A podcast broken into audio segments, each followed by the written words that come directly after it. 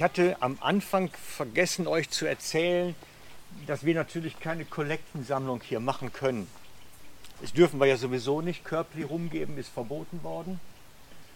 Ähm, aber ihr könnt Kollekte für uns als Gemeinde geben, indem ihr einfach das Twint benutzt, was ich da aufgehängt habe. Könnt ihr einfach das Nahtel draufhalten, ähm, uns ein paar Franken als Gemeinde zukommen lassen. Ist auch eine Form von Kollekte. Und ich mache euch Mut, wenn ihr nachher Lust habt, einfach mal das Telefon dran zu halten, ein paar Franken uns schieben, wäre ich dankbar. Die Zeit, wo man die Körbchen rumgeben konnte, ist irgendwie damit vorbei, scheint Genau.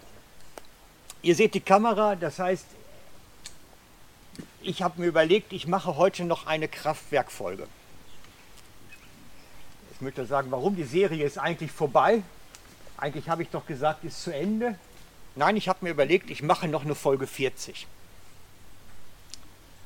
Ähm, wer die Serie nicht verfolgt hat in Corona-Zeiten, ich kann ich es nur ganz kurz den Grundgedanken zusammenfassen.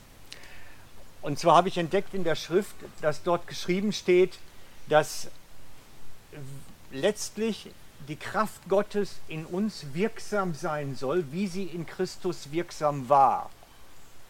Und wenn ich mir dann anschaue, wie die Jünger von Jesus unterwegs gewesen sind, wie die erste Gemeinde unterwegs gewesen ist, dann muss ich sagen, die haben da was gekannt, was wir scheinbar nicht mehr kennen oder was uns wie fast verloren gegangen ist. Und diese ganze Serie, diese Kraftwerkserie, handelt letztlich davon, wie man zurückkommen kann in diese Kraftwirkung Gottes hinein. Ich habe davon erzählt, wie man da rein wächst und damit agieren kann und Leben gestalten kann. Und die Anfang der Serie war bei Folge 0. Und da habe ich gesagt, ja, schaut doch mal in der Folge 0. Hier steht geschrieben, was die Jünger tun sollen, bevor Jesus Himmelfahrt hatte. Geht in alle Welt. Und dann gibt es die Anweisung, was sie tun sollen. Sie sollten Königreich Gottes verkünden und die Kranken gesund machen. Das sind zwei Aufträge, die sind ganz einfach. Nur in der Umsetzung wahnsinnig schwierig. Ich habe mich erstmal fragen müssen, was ist das überhaupt Königreich Gottes verkünden? Also ich meine, was sagt man da? Wir können über alles Mögliche reden. Wir können über die Gemeinde reden, wir können uns über die Gemeinde beschweren, wir können uns über die Geschwister beschweren oder auch über sie erzählen. Aber über das Königreich zu erzählen, das ist wirklich, da muss man erstmal hier, ne, was ist das überhaupt? Und dann sollten sie die Menschen gesund machen als ein Zeichen des Königreiches. Und da hakt es ja auch, wenn wir ehrlich sind mal. Ich meine, wann hast du das letzte Mal jemand die Hände aufgelegt und der ist spontan gesund geworden? Also habe ich da gestartet, habe gesagt, könnte es sein, dass die Bibel von uns etwas anderes erwartet, als wir eigentlich leben. Könnte es sein, dass da irgendwas ist, was wir eigentlich gar nicht mehr entdeckt haben? Und bin dann wirklich in 39 Folgen das Ganze durchgegangen, was es heißt, diesen Auftrag auszuführen. Und ich hatte eigentlich gedacht, jetzt so mit Folge 39 sollte es zu Ende sein. Und dann ist mir Freitagnacht, irgendwo mitten in der Nacht, so die alten Herren müssen nachts mal aufs WC. Und dann ist mir durch den Kopf, wusste ich plötzlich, was ich euch heute erzählen sollte. Da war fast die Nacht schon wieder vorbei, weil dann ist so viel im Kopf natürlich umhergegangen. Ich muss euch erzählen, dass es funktioniert. Dass es stimmt. Dass wir genauso Jesusmäßig unterwegs sein können wie die Jünger. Es ist kein Abbruch. Es ist genauso möglich heute wie damals. Und ich kann euch das sagen, weil ich es erlebe. Genau so, wie die Jünger. Und mir ist vor zwei Wochen, glaube ich, so ein Stück weit wie ein Schlüssel aufgegangen. Ich weiß nicht, manchmal hat man das ja, dass man plötzlich so Klick macht und so eine ganz wichtige Erkenntnis kommt durch und man weiß plötzlich, hey, das ist der Punkt. Und bei mir war das vor zwei Wochen oder drei Wochen, dass ich plötzlich diesen Moment hatte, und wusste, das ist es jetzt für mich. Ich warte auf etwas, was ich eigentlich schon kann. Wisst ihr, ich hatte gedacht,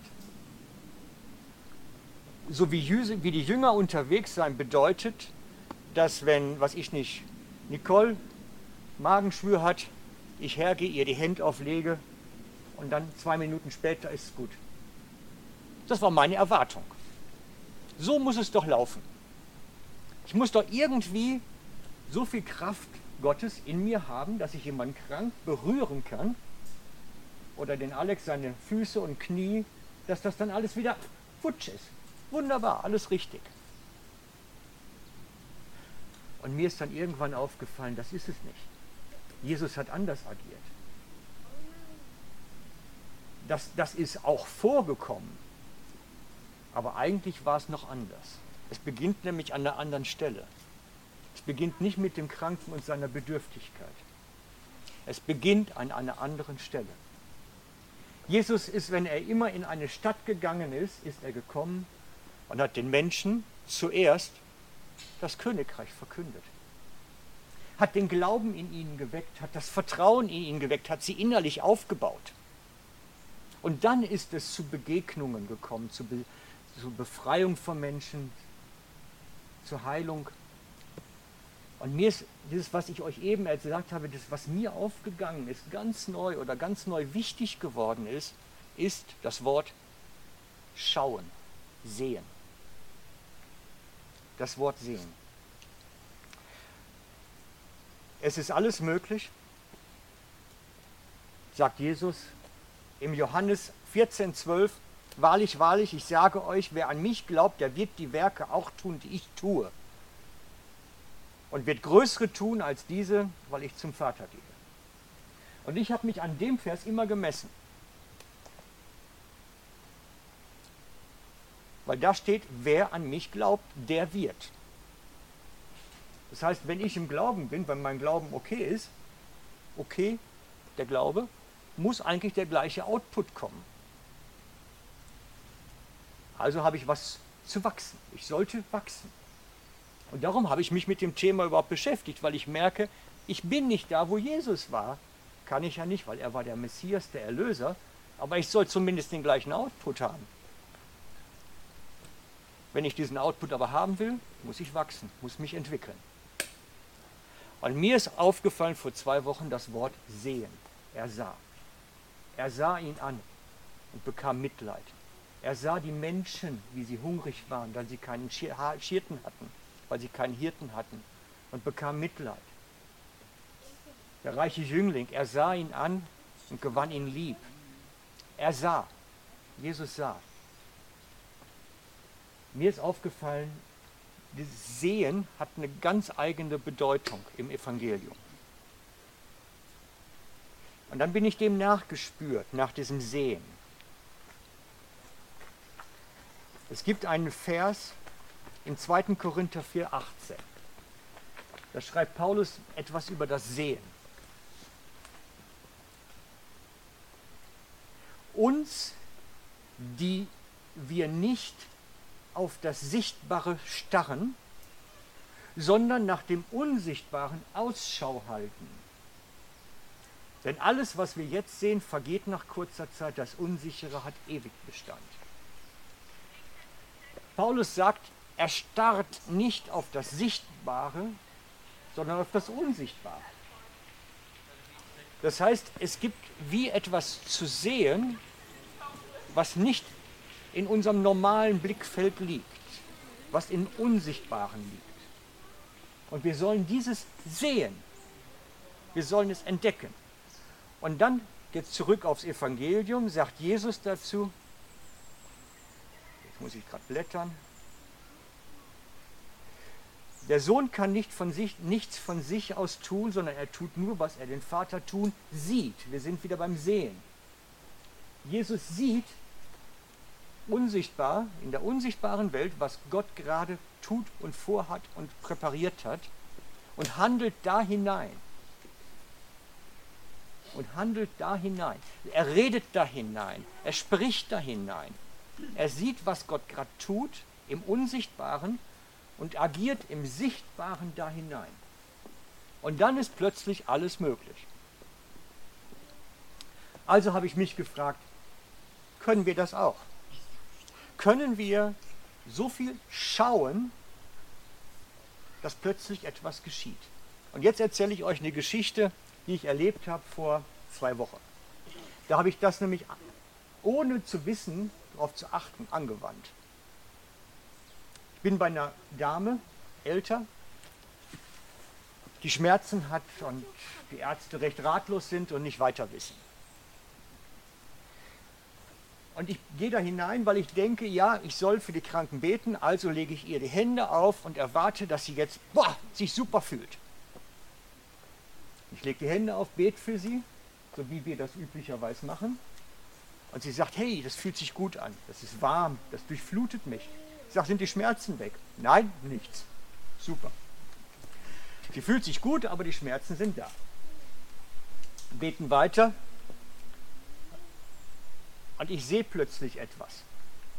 Ich sehe, meine, das müsst ihr jetzt wirklich unterscheiden zwischen natürlichem Blick und geistlichem Blick. Natürlich, natürlich nicht, weil ich war in ihrem Wohnzimmer. Aber mit dem anderen Blick habe ich gesehen, wie jemand vor ihr kniet und die Füße behandelt.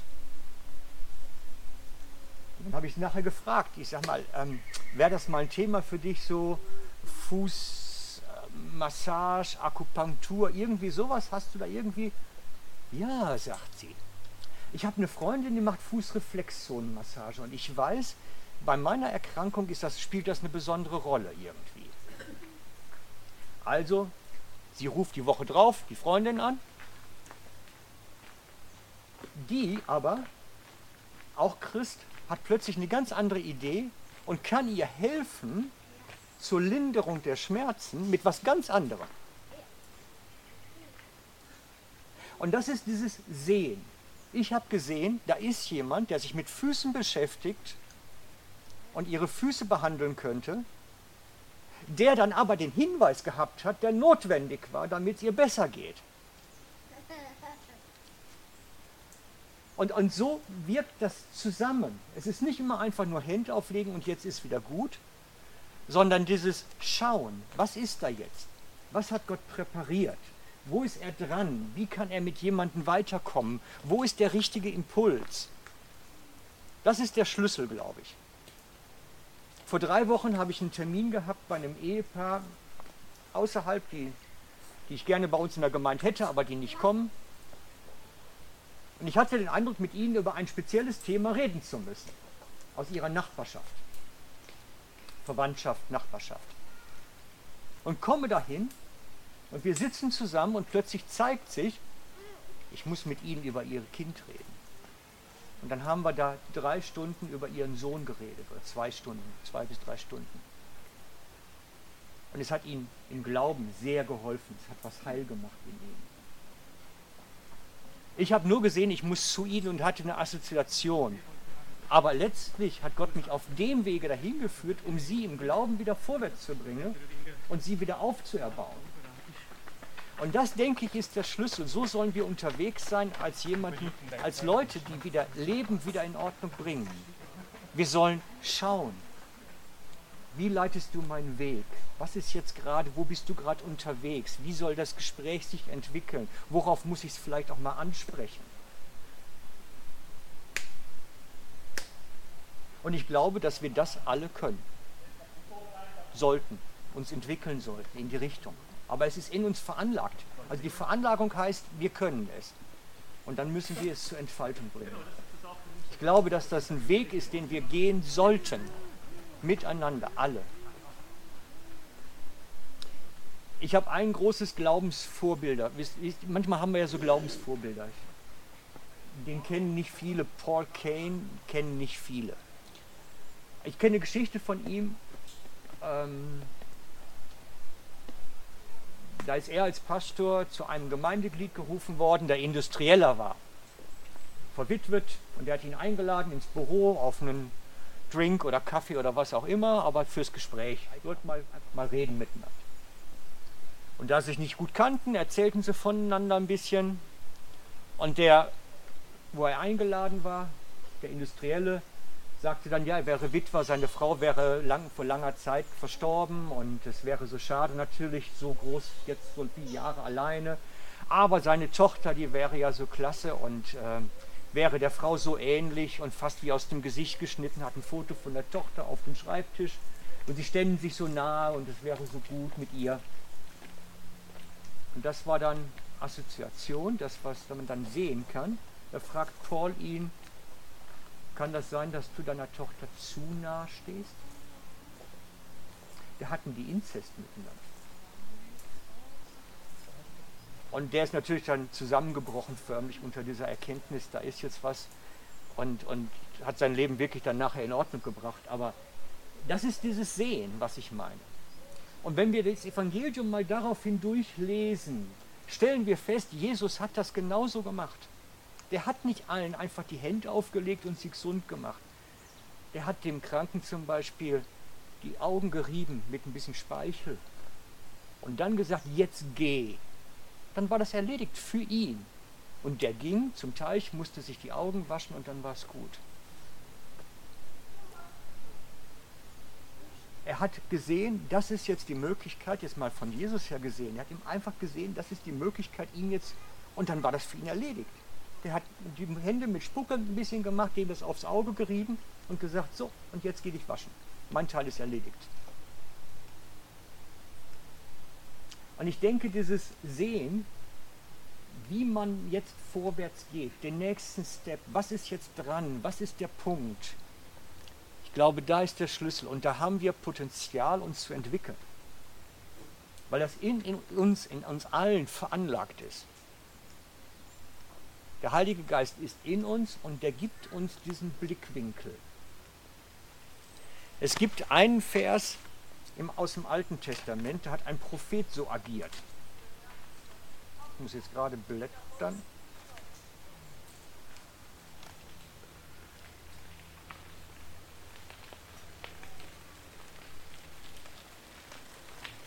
Zweite Könige 8,11. Und der Mann Gottes, also der Prophet, schaute diesen einen Feldherrn starre an und lange und dann weinte er.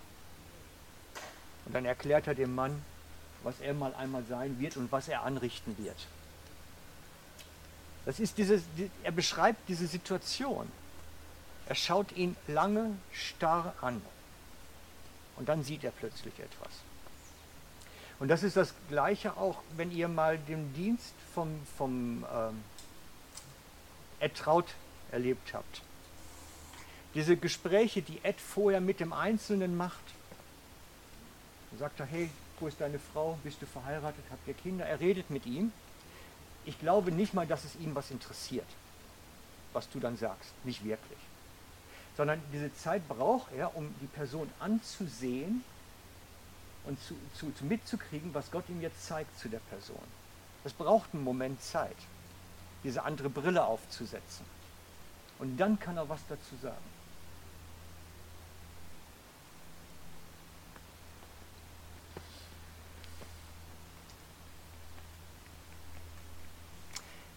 Oder hört mal genau hin, Apostelgeschichte 7,55.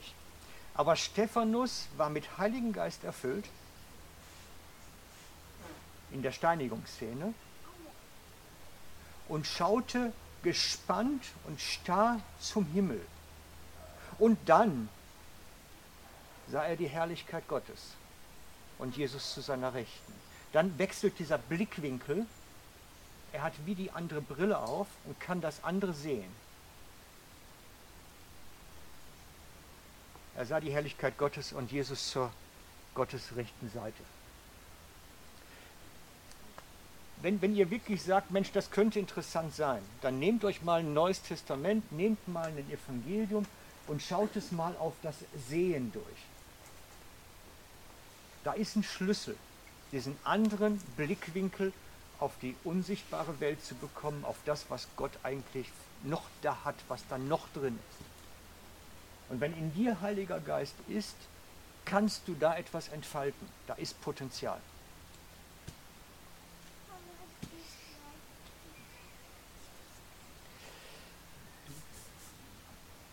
Ich bete mit einigen Kranken regelmäßig im Moment, weil ich sie gesund gesehen habe. Ich habe sie wiederhergestellt gesehen. Und deswegen lasse ich nicht locker und bleibt da dran, damit das, was ich gesehen habe, Realität wird. Damit es aus dem Unsichtbaren, wo ich geschaut habe, ins Sichtbare hineinkommt.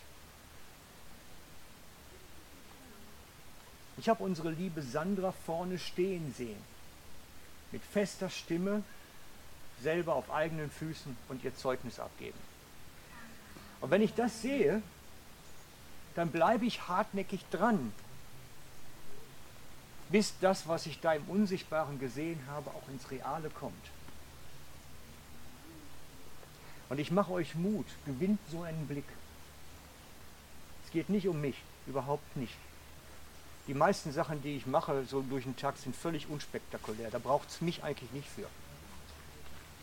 Aber ich mache euch Mut. Das, das, was ich euch jetzt aufgezeigt habe, das wäre in euch auch möglich.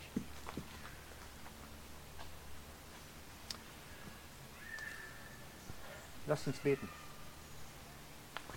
Vater, und ich danke dir. Ich danke dir, dass du mit deinem Geist in uns lebst und dass du mit deinem Geist in uns agierst und wirkst. Und dass du uns geschickt und gesalbt hast dafür, auch unter den Menschen unterwegs zu sein, um deine Heilung, deine Kraft, deine Herrlichkeit zu dem Volk zu bringen, zu den Menschen, die bedürftig sind, zu bringen. Komme du und mache das in uns groß und stark und komme du und wirke so, dass wir wirklich ein Segen sein können für die Menschen, die um uns sind. Herr, wir brauchen dich, wir preisen dich, wir ehren dich. Komm du und entfalte das ganze Potenzial in unserem Herzen, Herr. Und schenke uns diesen Blick mehr und mehr, dass wir, ja, dass wir wirklich sehen können, was du vorbereitet hast im unsichtbaren Raum, damit wir es in den sichtbaren hineinholen. Du bist derjenige, der wirkt. Und auf dich allein vertrauen wir. Amen. Amen.